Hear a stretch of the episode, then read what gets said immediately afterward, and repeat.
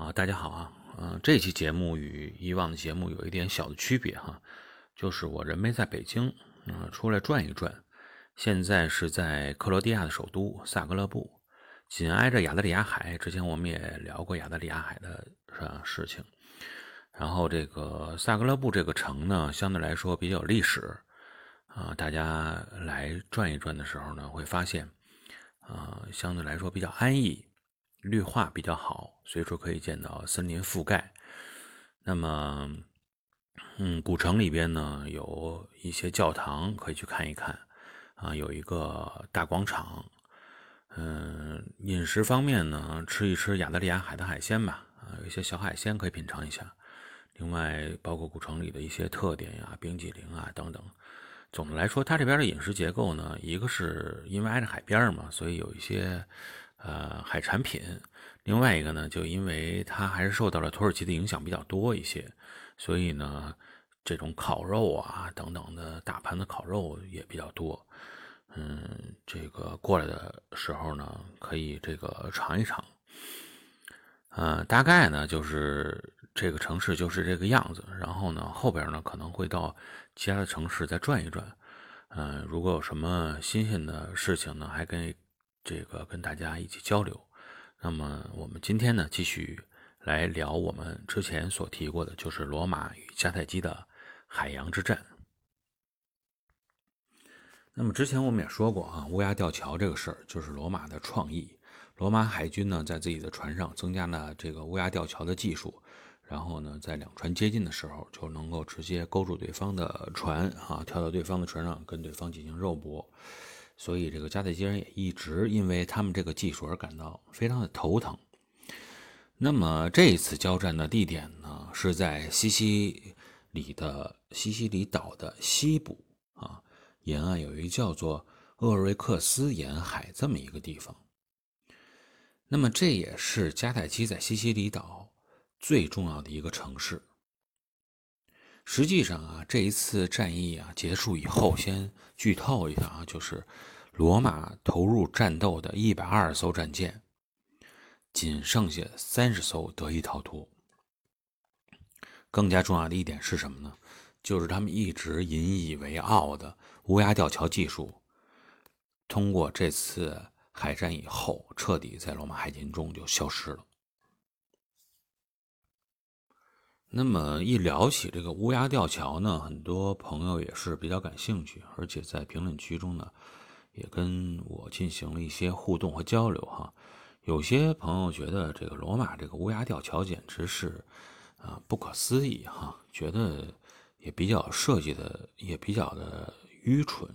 愚蠢的地方呢，他们是觉得有一些风险在里边，就是乌鸦吊桥呢是设计在船头。那么呢，你这个船头有这么大一个类似于我们想象中的啊这种老吊车的这个前臂的这么一个东西，那它得多沉啊？它会相应的加大船头整个的力度，这样呢，增加了船头的力度以后，你船身本身结构的平衡就被破坏了。所以他们也一直在聊，会不会是说啊，经常遇到海上风暴的这种罗马海军啊，覆灭的比例非常多。有时候甚至于达到全军覆没，就是这乌鸦吊桥搞的鬼，船不稳，风暴一吹，然后直接不是船头往下栽，就是船身容易发生这种偏侧和倾斜。嗯，应该说从物理的角度来说啊，我们这么来看，嗯，从从开始来倒，那么罗马的军舰本身是模仿呃迦太基。来制造的，而迦太基的船只呢，也是啊模仿这个希腊的船来制造的。如果要是说，呃，这种类似的古代的战舰有一个版权归属的问题的话，那么应该呃可以说，只要有撞角的战舰啊，前面有这种铜制撞角的这种战舰，我们之前说过，它应该是归类为叫做希腊式战舰，没问题。嗯。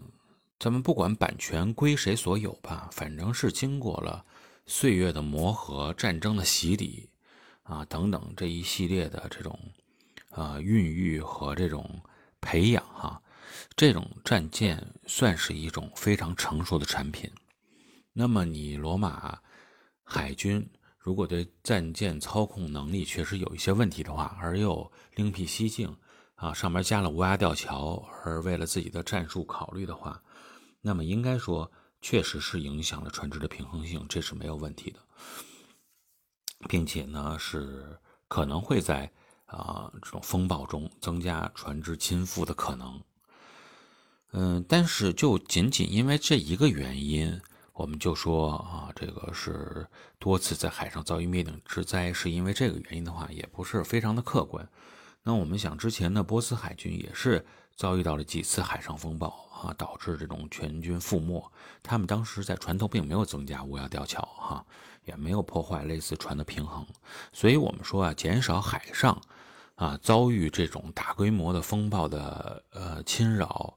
嗯，规避这种大型的这种覆灭性的灾难的最好的方法，应该呢还是敬畏海洋，并且熟悉海洋的规律。那么，真正的，呃，让罗马最终放弃了乌鸦吊桥的原因是什么呢？嗯，还是由于我们之前所说的大道至简，就是这件秘密武器啊，这个被迦太基人研究透了。他们没法再通过这个武器来给他们带来胜利。实际上，迦太基人克制乌鸦吊桥的方法非常简单。那么，用中国的一句古话来说呢，就是以其人之道还治其人之身。迦太基人想啊，既然你这乌鸦吊桥的作用就是把你这些训练有素的，那么罗马士兵通过吊桥的方式送到我的战舰上，那么我是不是也可以在战舰上部署质量和数量？压倒你的这种重装步兵，直接跟你对抗。本身我们也知道，之前说了哈，迦太基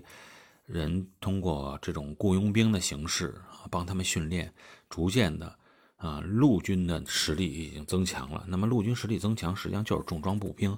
也是属于陆军的一部分。弄到船上来，不就是船上的这种海战的重装步兵吗？所以加上防御方啊。另外一个，它本身又是对船体的结构比较熟悉，增加一些陷阱啊，增加一些，呃，你跳上桥来，跳上船了以后，然后我直接对你进行的这些，啊，屠杀也是比你这个从上面过来更加方便一些。你跳上船的这些罗马士兵想直接获胜，相对来说是越来越困难了。那么，一旦这些罗马海军陆战队不能够直接迅速的解决对手啊。嗯，应该说，加太基的重装步兵，啊，除了说你跳上船以后对你进行砍杀以外，还可以进行反攻。你这乌鸦吊桥是双向的，你能过来，我也能过得去。他们甚至于出现过迦太基的重装步兵跳到乌鸦吊桥上，直接跑到罗马战舰上，啊，反而对罗马战舰进行了这种大规模的这种攻击。